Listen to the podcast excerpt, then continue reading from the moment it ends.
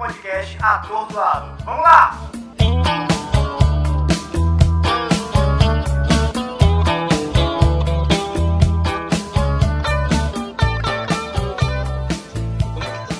respeito do local, se eu tinha alguma dica, mas acabei resolvendo aqui em casa, dei uma adaptada no meu quarto e tô, tô me adaptando, né? Mas até então tem dado certo. Agora isso que tu relatou é muito verdade, a qualidade da internet tipo, caiu bastante esses últimos dias. É isso que eu amo, a loucura de ser outro, da viagem ao outro, de viver e morrer como o outro, mesmo que seja em uma hora, três vezes por semana, e ainda assim sem deixar de ser quem eu sou. O eu não basta, o espaço-tempo de quem sou não cabe. Sigo sendo um camaleão de outras verdades. Verdades? É, isso é meu, né? isso é meu. É, eu, eu, gosto muito dessa, dessa referência. Ela, é, na verdade, é, é parafraseando, né? Essa, essa introduçãozinha da, de viver aquele personagem e morrer naquele personagem é da Fernanda. Tem um livro maravilhoso que eu ganhei dela uns anos atrás chamado A Viagem ao Outro. E ela fala muito isso. Você tem que viver, mas também tem que morrer aquele personagem durante aquela uma hora. Três vezes por semana, duas vezes na quinta. Antigo. É um livro de 93. Eu até comentei com os alunos meus essa semana a questão do realmente o viver, né? Não só entrar no palco, ele na cena e falar um texto é, e somente deixar as palavras saírem. A gente tem que viver o personagem, viver pelo menos aquele momento naquela história, né? É, eu confesso que eu estou muito feliz conversando aqui no, no podcast com um colega e parceiro de trabalho, porque antes eu só tinha conversado com professores que também são atores, né? É, você me entendeu. E no episódio de hoje é uma honra receber esse cara foda, que além de ter o prazer de tê-lo como amigo, é um cara que eu sou muito fã, já te falei isso não sei quantas vezes, e que tem um currículo incrível e um futuro promissor. Juan do Vale. E aí, meu amigo, como é que você tá nessa quarentena? Tô bem, graças a Deus. Tô tentando levar da melhor forma possível. E uma viagem, né? Uma viagem de autoconhecimento uma viagem forçada, mas uma viagem. eu lembro, Juan, que quando eu comecei a fazer teatro, é, os atores que me rodeavam ali, né, que estavam perto de mim, é, tu estava entre eles, que eu comecei lá no Encena, né, tu participava do Encena também. E aí, cara, eu ficava... Quando eu te vi atuar, eu falava, cara, esse, esse cara nasceu pra, pra essa arte. Mark Twain disse que os dois dias mais importantes é, da vida de um homem são o dia em que ele nasceu e o dia em que ele descobre o porquê. E tu acha que, na tua opinião, tu nasceu para essa arte? Sim, cara. Não foi, não foi uma descoberta precoce. Demorou, na minha opinião, demorou um pouco. E mesmo depois que eu já suspeitava, eu, eu relutei bastante. E, mas não tinha, eu não tive como negar e nem tive como dizer não. Foi algo que me tomou. Então, sim, eu acredito que nasci para fazer isso. E como é que iniciou a tua saga teatral? O que foi que te trouxe para essa saudável loucura? O primórdio mesmo foi na escola, né? Eu tinha ido ao teatro, eu estava até falando sobre isso outro dia. Eu tinha ido ao teatro apenas duas vezes, no Arthur Azevedo, mas eram apresentações é, mais adultas e eu não tinha curtido. Eu devia ter ali oito anos nove anos, e eu não curti nada, achei chatíssimo. E ficava pensando assim, nossa, teatro é uma coisa chata, por que que faz isso, sabe? E aí na escola, mais ou menos ali na sétima série, uma professora passou uma prova que era fazer um espetáculo teatral e eu fui obrigado, não teve como. Valia 0 a 10, né? e tinham vários textos, eu não conhecia nenhum deles, e aí eu disse assim, e agora? O que, que vai rolar? Aí eu acabei pegando o texto, o único texto daqueles que não era teatral, era um texto do cinema. Foi Central do Brasil. E aí eu assisti Central do Brasil 12, 15 vezes. E a, aquele filme me ganhou. E fiquei apaixonado, assim, completamente pela interpretação da, da Fernanda, a, do garotinho lá também, que foi o personagem que eu fiz. E foi isso Daí em diante eu não consegui mais largar. Até tentei, juro que tentei mais ou menos ali quando tinha 19 anos. disse, ah, não quero mais saber disso, mas não deu jeito, não teve como. E a gente sabe que tu é um ator multifacetado, né? Tu faz teatro musical, faz cinema, faz série pra TV, é, o teatro tradicional. Pra ti, qual que fosse o maior desafio entre todos esses? Eita, desafio. Uh, eu diria que o desafio físico, de todas as coisas cênicas que eu já me propus a fazer, o desafio físico, eu diria que foi quando eu comecei a frequentar aulas de balé. Eu acho que foi fisicamente o que mais me desafiou de tudo, assim. Eu cheguei a um limite físico que eu não imaginei. Que eu já dava aula, fazia peça, sempre fui um cara que gostei de esportes. Eu disse, ah, isso aqui eu vou, vou conseguir de boa, tal, não sei o quê. E não, o balé realmente me quebrou. Foi, foi pouco tempo, mas foi um aprendizado ímpar para mim. Então, cenicamente, eu acho que isso foi o mais difícil, física do corpo, né? E o conjunto da obra, eu acho que o musical foi o mais, foi o desafio, assim, máximo. Porque você tem que juntar toda aquela, todas aquelas artes e criar uma harmonia que beira a perfeição, né? E fazer tudo isso é muito difícil, cara. Eu admiro muito quem faz musical com perfeição, porque é muito difícil. Posso abrir uma aspas? À vontade. Eu queria deixar também, é, a respeito de dificuldade, uma situação que, que me surpreendeu muito. É, é muito engraçado que você vai fazendo as coisas diferentes, todas cênicas, mas cada uma na sua área. Aí você pensa em algum momento assim: ah, beleza, isso aqui eu já fiz. Então, o próximo passo talvez seja um pouco mais fácil. E meio que não tem isso tudo muito difícil. Então eu cheguei para gravar, cheguei para gravar o primeiro, o minha, uma das minhas primeiras participações no audiovisual, que foi a série Amor dos Outros. E cara, respeite quem faz TV. Só o que eu tenho a dizer é isso, respeite muito quem faz televisão, porque é muito difícil, sabe? É muito. Vale, vale a pena, é um trabalho lindo, mas muito, muito suado. Então eu cheguei em casa, acabado, 12 horas gravando. Aí eu cheguei, tinha algumas pessoas na sala assistindo série. Eu disse: desliguem a série e liguem na novela agora. Todo mundo nessa casa vai assistir novela das seis, das sete, das oito. e como é, amigo, como é que te encontraram pro audiovisual? É, tu ficou sabendo do teste, foi lá fazer, como é que foi o teste? A série Amor dos Outros foi um convite da produtora de elenco Luna Gandra, ela tem a, o casting da Lua, né, que é, uma produtora de elenco, e eu estava já cadastrado. E aí ela me chamou, eu fui fazer o teste, e foi basicamente isso. Mas o, o Amor dos Outros não foi minha primeira participação no audiovisual. Eu gravei, eu tinha gravado o Moleque Tá Doido 3, só uma pontinha no finalzinho ali, mas é, foi um teste que eu fiz lá no Encena. Eles estavam indo em todas as escolas de teatro e eu fiz o teste junto com o Ivo Santana e fomos chamados para uma segunda etapa. Foi muito bom. Que massa, eu me lembro, eu lembro disso.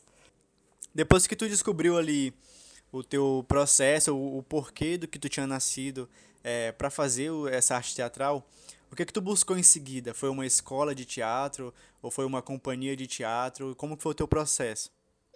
É, eu passei muito tempo fazendo teatro na escola, né? Eu, como eu te disse, eu relutei a aceitar isso como algo para o futuro da minha vida. Para mim era uma brincadeira, era um hobby. Eu tinha ali meus 13 até os 17 anos, era tudo muito lúdico. Nossa, eu me divertia fazendo aquela trabalheira toda que dá muito trabalho, né? Sim. Mas quando eu acabei a escola, eu eh, surgiu o anúncio de um curso de teatro, TV e cinema. Inclusive, esse curso voltou esse ano, depois de acho que 10 anos, 11 anos, algo assim. Ele voltou, e aí eu fui levar minha irmã para fazer a matrícula dela, eu não ia fazer. E aí o cara disse assim: Cara, vocês são irmãos? Eu disse: Somos. Grava uma cena aqui pra gente. Aí eu disse: Beleza. Ela acabou não ficando e eu fiquei e fiz o curso completo. e aí, desse curso, eu juntei meio que um material que eu já tinha das peças de escola, é, oficinas que eu já tinha feito com professores né, daqui de São Luís. Juntei esse material todo e dei entrada no meu DRT, que foi meio que o pontapé inicial. Porque quando eu fui buscar o DRT, eu recebi meu primeiro convite para trabalhar numa companhia profissional de teatro, que foi a Direto da Fonte, convite do, do meu grande amigo Charles Mello. E dei continuidade, foi isso. E aí eu, eu trabalhava, criava esses contatos que foram muito importantes para mim, ainda são, e sempre busquei conhecimento, né? Busquei estudar, busquei conhecer os teóricos o máximo possível, ler as obras, ver filmes, ir assistir peças, que era uma coisa que eu não tinha tanto costume, e eu comecei a ver quanto é importante você conhecer o cenário local, você assistir as peças, tanto para conhecimento quanto para o sentimento de, de representatividade, de você ver o cara que é do teu bairro, que está ali apresentando, como o Ted, foi uma imagem, não sei se tu conhece Ted Mack, foi uma, uma figura muito importante para mim, de representatividade, sabe? Um cara do Quatraque, e que vivia de teatro. E foi isso, eu fui buscando esse conhecimento até certo ponto sozinho, lendo, indo assistir as coisas. E aí chegou o um momento que eu disse, cara, eu preciso de mais eu preciso de eu preciso de um professor, eu preciso de uma escola, eu preciso passar por esse processo estudantil que eu não passei. Foi quando eu entrei no Encena, em 2015. Eu até ia te perguntar sobre isso, sobre a companhia direto da fonte, porque eu sempre tive muito ligado com, com o Charles, muito ligado com o, o, a companhia inteira. E aí eu pensei, amigo, que essa foi a companhia que te formou como ator. Mas quando tu entrou nela, tu já era ator, não é isso? Bom, eu já tinha feito. Ah, meu Deus. Eu já tinha feito alguns anos de teatro na escola com oficinas. Eram sempre oficinas de três meses. A minha escola contratava um professor aqui de São Luís. Tive a professora Meire Teles, eh, a professora Rosenilde, que foram incríveis entre outros professores, né? Então a gente tinha essa pouca experiência de teatro estudantil, teatro na escola e tal. Mas eu, eu, eu gosto dessa, disso que tu falou. A, a, a Direto da Fonte foi minha companhia natal, sabe? sabe? Foi onde eu pude crescer, onde eu tive contato com grandes nomes e que formaram toda a base do ator que eu sou hoje, que eu quero ser um dia também, sabe? Foi ali. E como tu já disse, tu foi um ator formado pelo teatro, né? Tu começou no teatro. E de repente é, passou a fazer cinema, o audiovisual, é, séries, né? E eu queria te perguntar, amigo, desmistifica pra gente qual é a grande dificuldade entre um ator de teatro, de tu vindo do teatro, passar por cinema onde as coisas são mínimas, né? Os movimentos, as falas. Ah, cara, é, é uma pancada. Escolhendo aqui as palavras. É uma pancada. É muita coisa técnica, né? muitos termos técnicos que eu boiei, que eu fiquei sem saber o que era por um tempo. Eu tinha feito dois cursos de, de interpretação para cinema e um de interpretação para TV. Era toda a minha experiência nessa área. Mas já tinha oito anos, sete anos que eu já tinha feito. Então, você vai perdendo essas coisas, sabe? E quando eu cheguei, foi, foi um choque. Você tá ali no set, eu, eu, sou, eu tento ficar quieto para absorver, né? Ouvir, tentar perguntar menos, pouco, mas não dá, eu acabo sempre perguntando muito. e, é, às vezes incomoda um pouco, eu sei, mas eu, eu tenho essa necessidade de entender o processo que eu estou, entender o que está ao meu redor para fluir melhor. E quanto a essa questão do diretor não gostar, do ator de teatro, eu não acho que seja uma verdade universal, sabe? Tem algumas situações em que se você, ator de teatro, não se permitir abrir a cabeça, não se permitir dizer assim, ok, eu vou começar agora um processo novo, tem que ser do zero, eu não posso trazer uma carga de outros trabalhos achando que porque tudo cênico é a mesma coisa. Se você, ator, não passar por isso, você vai dar trabalho para o diretor e provavelmente ele não vai gostar de você. Mas se você, ator de teatro, que tem a sua bagagem, tá ali, se permite ser vulnerável, como eu gosto muito de dizer, dizer, cara, eu não sei isso aqui, mas eu vou aprender. Poxa, cara, você já passou por um teste. Às vezes você passou por dois testes ou mais. Você, já foi vitorioso, você conseguiu chegar ali. Então admite que naquele momento você não está no controle de tudo, pede informações, tem um preparador de elenco, tem o, o, os vários assistentes de direção, tem o próprio diretor, a diretora e entra nessa comunicação, nessa comunicação para fazer um bom trabalho e você vai conseguir. Você vai conseguir, independente de tua formação ser teatro, ser TV, ser cinema. E foi isso que aconteceu comigo. Sabe? Eu ficava ali observando, perguntando muito e, e disse assim, cara, eu não sei fazer isso aqui, mas eu vou aprender. E me apaixonei. Tô viciado, viciado. tu fez Moleque Tá Doido 3, Moleque Tá Doido 4, participou da série Amor dos Outros e De Repente Drag, que foi uma, que a maior produção é, do audiovisual maranhense, né? E como que é tá nesse elenco de, de De Repente Drag? Nossa, cara, foi foi muito bom.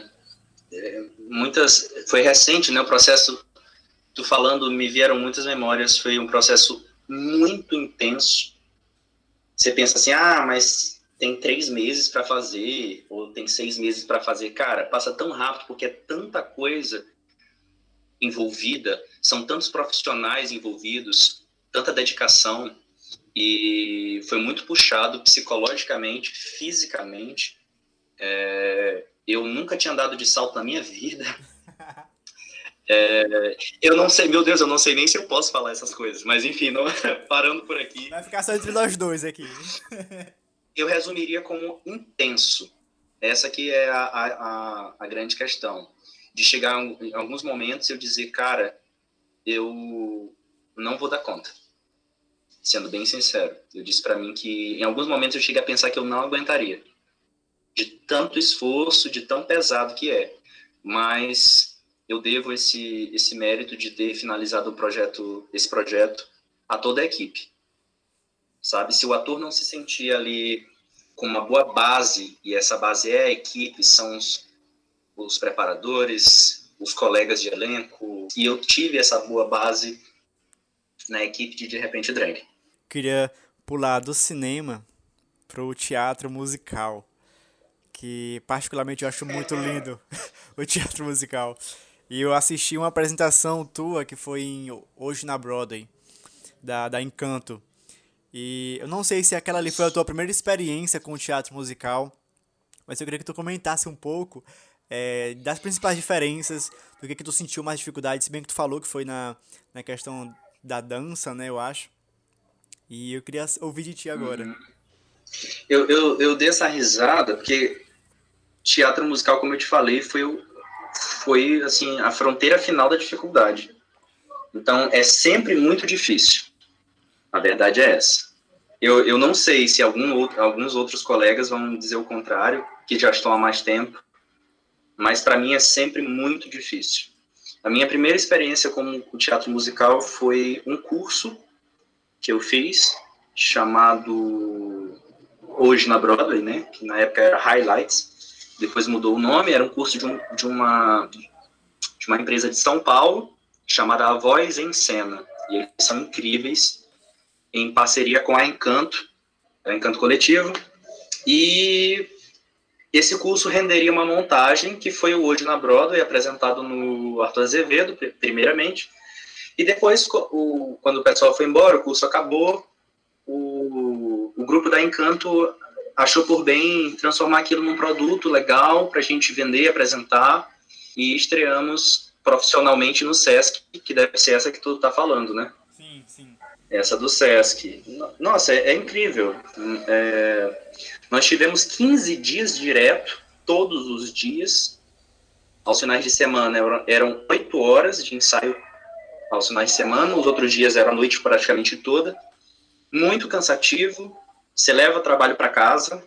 Então eu estava lá treinando, mas quando eu voltava para casa eu estava treinando, não dormia às vezes ensaiando as coreografias e entendendo como tomar posse daquilo ali que estava acontecendo. dança, que era algo que eu não estava familiarizado, ah, o canto também, que era algo que eu, eu já tinha feito, o canto popular, que é bem distante. E como encaixar tudo isso na, na interpretação, né? Tem gente que ainda hoje acha que teatro musical é só saber cantar e não é. Você precisa fazer bem as três coisas em harmonia.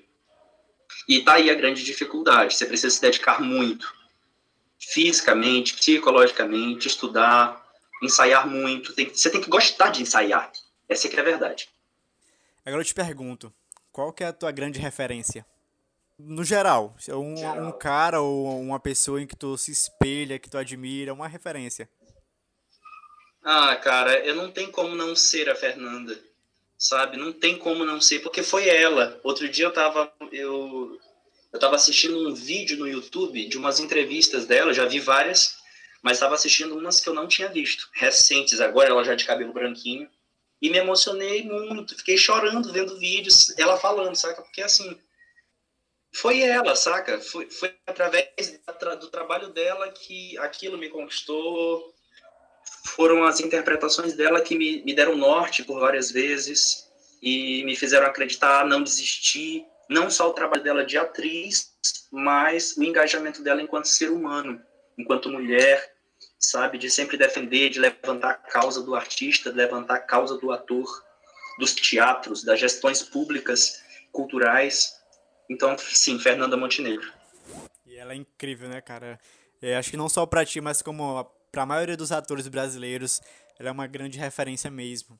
É, eu queria que tu queria que tu contasse pra gente uma história de bastidor assim, que se passou ali nas coxias ou no camarim que tenha sido muito engraçado muito marcante para ti? ah, tem, tem muitas, tem muita coisa. Tem uma aqui que eu posso contar, que é a minha estreia, a minha estreia no teatro profissional com a Direto da Fonte foi algo que eu não vou esquecer nunca, né? O que, que aconteceu? Eu tinha ido, como eu te falei, fui buscar meu DRT, Charles me convidou para ler um texto que era o texto Rambo Demônio, do Celso Borges. Mas acabou que essa peça só foi a, terceira, a minha terceira estreia. Eu consegui fazer outros dois trabalhos antes. O primeiro de todos foi a peça Poemas para Ti, texto do Charles, que já estava sendo apresentada há uns três anos e tinha mudado de elenco algumas vezes e eles precisavam de alguém para fazer a sonoplastia. E aí eu disse, beleza, sou eu ensaiamos, ensaiamos, viajamos com a peça, é, apresentamos em Teresina, tal, beleza. Quando a gente voltou, um dos participantes disse, pessoal, não vou mais poder fazer, e já tinha duas apresentações pré-marcadas, e aí Charles disse, e agora? Ah, o Juan sabe o texto completo, sabia mesmo. E aí disse, ah, beleza, tem poucas falas, o Juan assume. E aí ensaiamos mais um pouquinho e fomos apresentar no Teatro Itapicuraíba, que é o, a sede do Grupo Grita, né? Lá no Anjo da Guarda. Nossa, que emoção! Minha, prime minha primeira peça profissional, minha estreia e tal, bababá, ensaiamos muito, elenco incrível, Re Raimundo Reis, é, Tylon Diniz, Luciano Fergar. Não, minto, o, o Raimundo Reis não estava nessa montagem, mas tinha Lúcia Gato, Tourinho, enfim.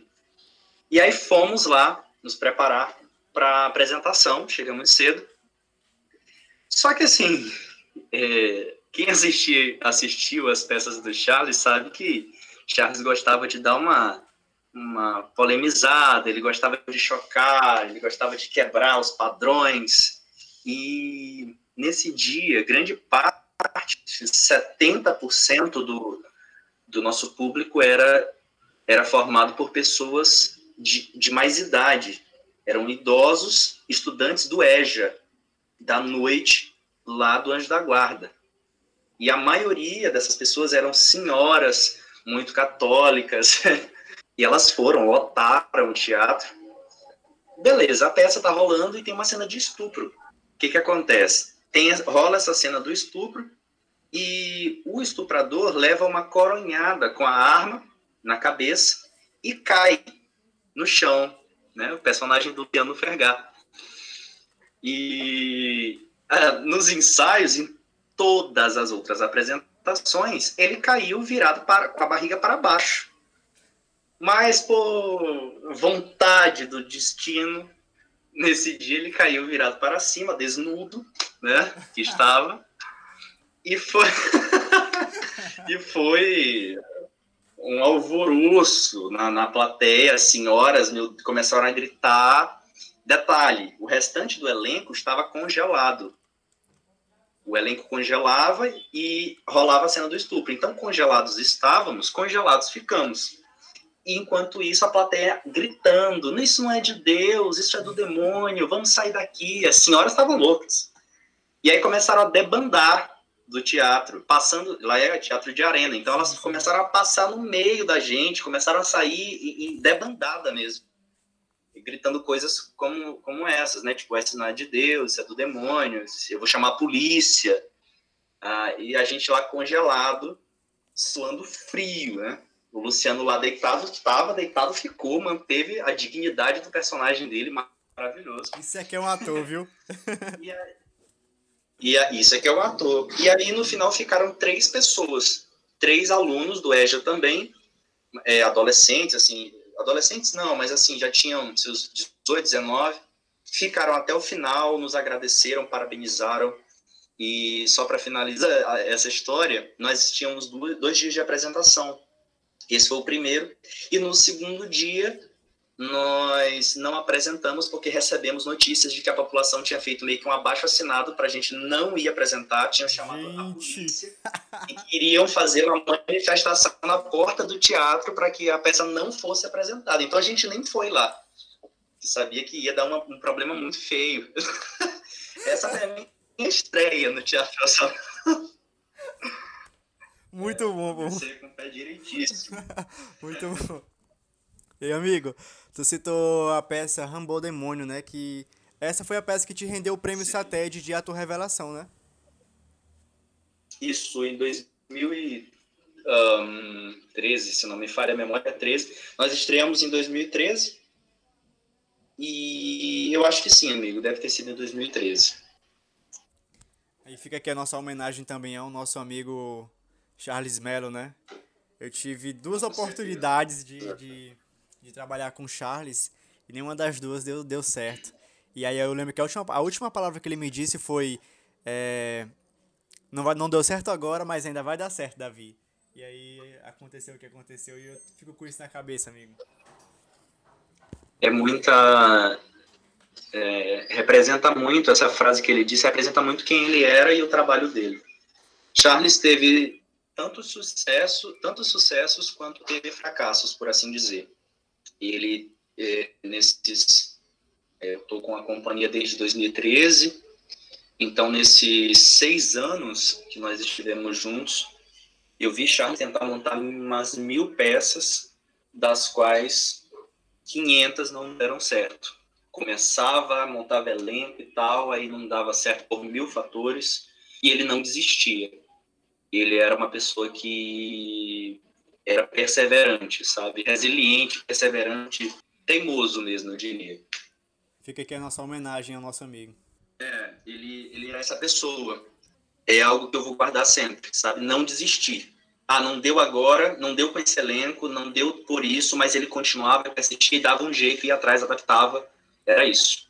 Essa era a pessoa do Charles Mello, que foi o, um, um grande professor, um grande mestre, amigo, diretor, e com certeza a, o alicerce da, da base teatral que eu tenho hoje. Juan, agora passando do teu eu ator para o teu eu público de teatro, porque a gente sabe que o grande público de teatro, o grande público que vai ver teatro, são os atores, são aquelas pessoas que de certa forma estão envolvidas com o meio teatral.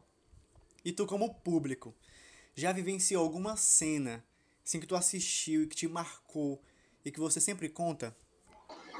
Um, eu assisti uma peça que me deixou, assim, muito, eu não diria emocionado, meu Deus, qual é a palavra que eu estou procurando? Em catarse, que foi o Diário de Genê, da companhia Ateliê Voador, lá da Bahia. Eles vieram apresentar aqui no no Teatro Alcione Nazaré. e eu fiquei maravilhado com aquilo, sabe?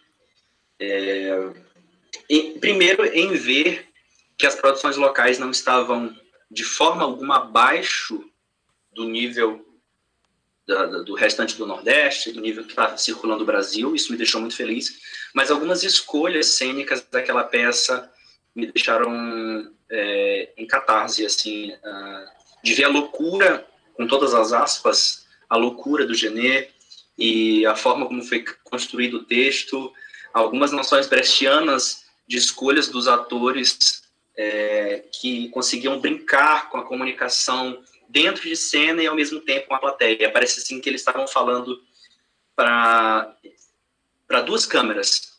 Consegue entender? Eles estavam se comunicando ao mesmo tempo com dois pontos e brilhantemente. Então me chamou muita atenção. Eu lembrei de algo agora também que esse eu realmente sempre falo. Pode contar, amigo. É, a respeito da pergunta que tu me fez.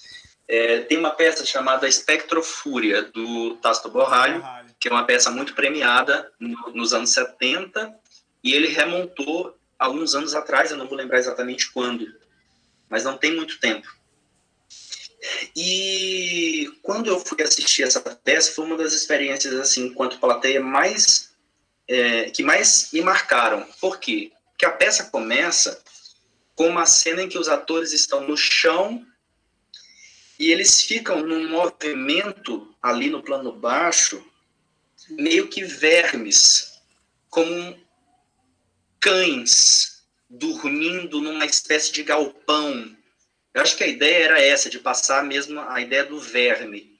E, cara, essa cena deve ter demorado uns 5 a 6 minutos, sem ninguém falar nada. Era só aquilo ali, aquele silêncio, abre aspas, porque tinha aquele barulho dos corpos, da respiração, e aquilo me deixou tão agoniado, tão agoniado, que foi uma das primeiras vezes em que eu entendi que o teatro não tem a obrigação de agradar você. Eu, o teatro ele não está ali simplesmente para fazer você para fazer você rir, né? Tem duas máscaras e nem tão pouco só para fazer você chorar. É para fazer você sentir agoniado também, você sentir nojo também, você sentir tudo.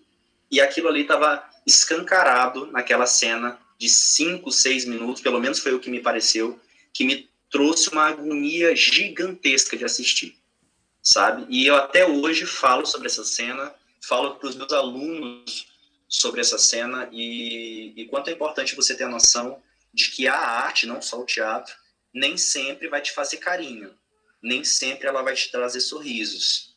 Às vezes ela vai ser um espinho que vai te furar porque você precisa ser furado. Ela vai te fazer chorar, vai te fazer sentir nojo, você vai ter um pouco de repulsa, sei lá, mil coisas. E aí a gente pega um apanhado do Coringa, se tu assistiu, e é muito isso que eu acredito, sabe? Cara, e. Enfim, precisava falar esse exemplo. sim, sim. E é muito bonito. Eu vi um. Eu nunca cheguei a assistir esse espetáculo, mas todas, todas as fotos por exemplo, eu tenho um cartaz lá na Coteatro imenso que só de olhar para o cartaz já, tu já fica impactado. E teve uma vez que eu estava na casa de Tarso, ele estava passando umas fotos que ele estava recolhendo para fazer um portfólio, se não me engano. E aí tinha várias fotos do desse espetáculo Spectrofúria. Spectrofúria. E era cada foto mais impactante que a outra. Já fiquei muito emocionado só em olhar as fotos. Imagine se eu tivesse assistido o espetáculo. E consegui entender consegui entender por que foi tão premiado naquele tempo. Juan, tem um, um, um quadro aqui no programa que se chama De Frente com o Davi. Qualquer semelhança com, a, com outro programa é mera coincidência. e é como, é como se, total. É como se fosse um ping-pong. Eu falo uma, uma palavra, na verdade uma pergunta, e aí tu responde logo em seguida. Vamos lá? Beleza, vamos tentar. Um livro. Uh, o Conde de Monte Cristo. Um filme. Uh, Her. Uma música. Ai, meu Deus. Self Love do Souvenir. um personagem. Rambo. Um sonho. Viver confortavelmente da minha arte. Prosperamente. Um medo. o tempo. Uau! e amigo, ontem eu estava assistindo no YouTube uma entrevista de Celton Mello e Rodrigo Santoro. Num programa que ele tinha que era Tarja, no, Tarja Preta, no, na TV Brasil. E no final, Sim. ele faz uma série de perguntas que eu achei muito interessante e que eu queria fazer contigo aqui. Posso? Beleza, show de bola. Pode, né, Vi? Vamos lá. Questionário Tarja Preta. Qual é a imagem de um filme que vem na sua, na sua mente agora? Agora, sem falar nada, imagem de um filme que vem na minha cabeça. Ai, meu Deus, espera. Me pegou agora. O primeiro filme que Eu na não queria ter pensado nesse filme. Não queria ter pensado nesse filme, mas foi o primeiro, Titanic. Eu nem gosto desse filme. Não sei por que, que eu pensei nesse raio desse barco. É... Você dorme bem à noite? Às vezes não. Eu tenho sonhos muito intensos e é complicado. Mas às vezes sim. Você já fez uso de remédios tarja preta? Não, com frequência não. Eu já precisei usar morfina eh, durante dois processos da minha vida que eu sentia muita dor, mas não foi algo recorrente. Foi só aquela vez para passar aquela dor e só. E pra quem você prescreveria remédios tarja preta? eu prescreveria.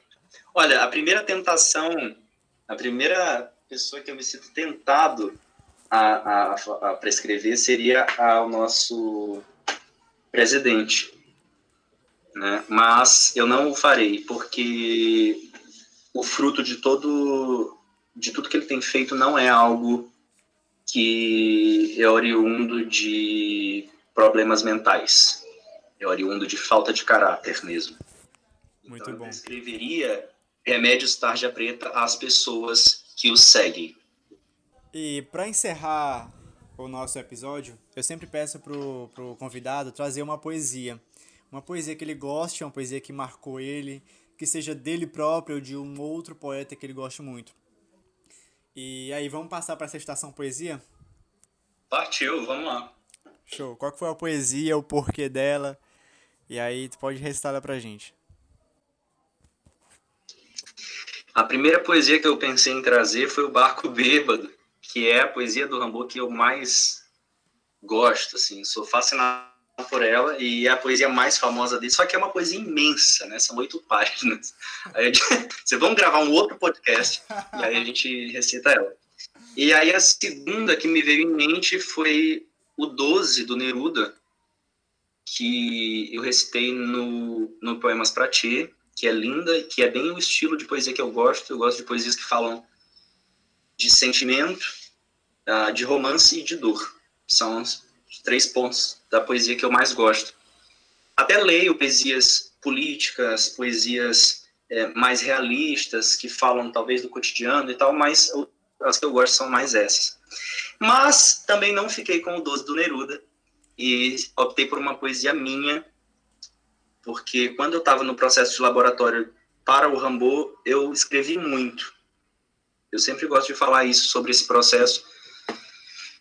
É, e peço para as pessoas não confundirem o que eu estou falando com aquela velha história de que o ator baixa o personagem, não tem pagelança, não tem processo espiritual nenhum, é ensaio, tá, bem? É ensaio, estudo. Mas, é, uma vez que eu tenho essa vertente do ator que vivencia, do ator que busca processos para que realmente aquilo se torne uma verdade para ele, eu comecei a escrever. E foi uma, acho que é uma das únicas fases da minha vida em que eu escrevi muita poesia, depois acabei parando. Eu escrevi uma poesia chamada Eterno, que é bem cheia de metáforas e teve a revisão geral do Clayton Costa, que é um cara também que é incrível, poeta e um grande amigo.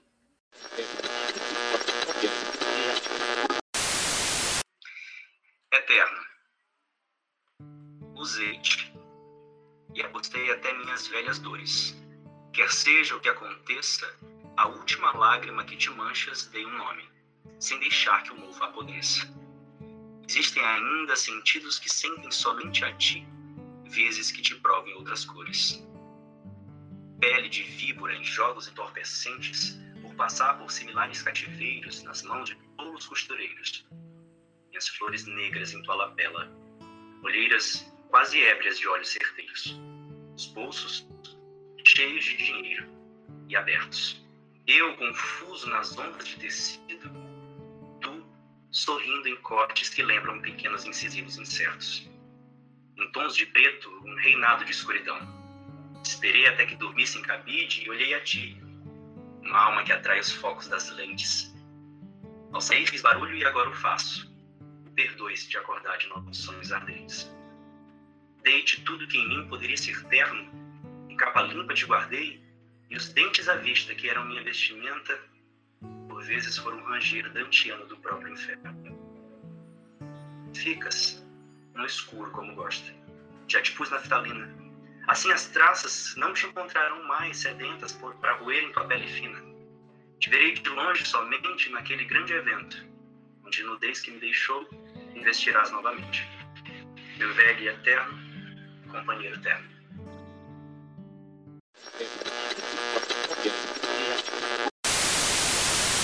É, eu escrevi há, tem uns anos, já tem mais ou menos uns quatro anos, e ela estava com uma configuração, a, a, toda texto é, sempre foi esse, mas a configuração dela deu uma, uma alterada depois da revisão do Clayton, que eu acho que colaborou para a poesia ficar muito melhor.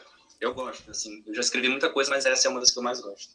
Hum, dentro daquele processo ali de uns três anos do Rambo, três, quatro anos de Rambo, depois eu não escrevi mais, não sei por quê.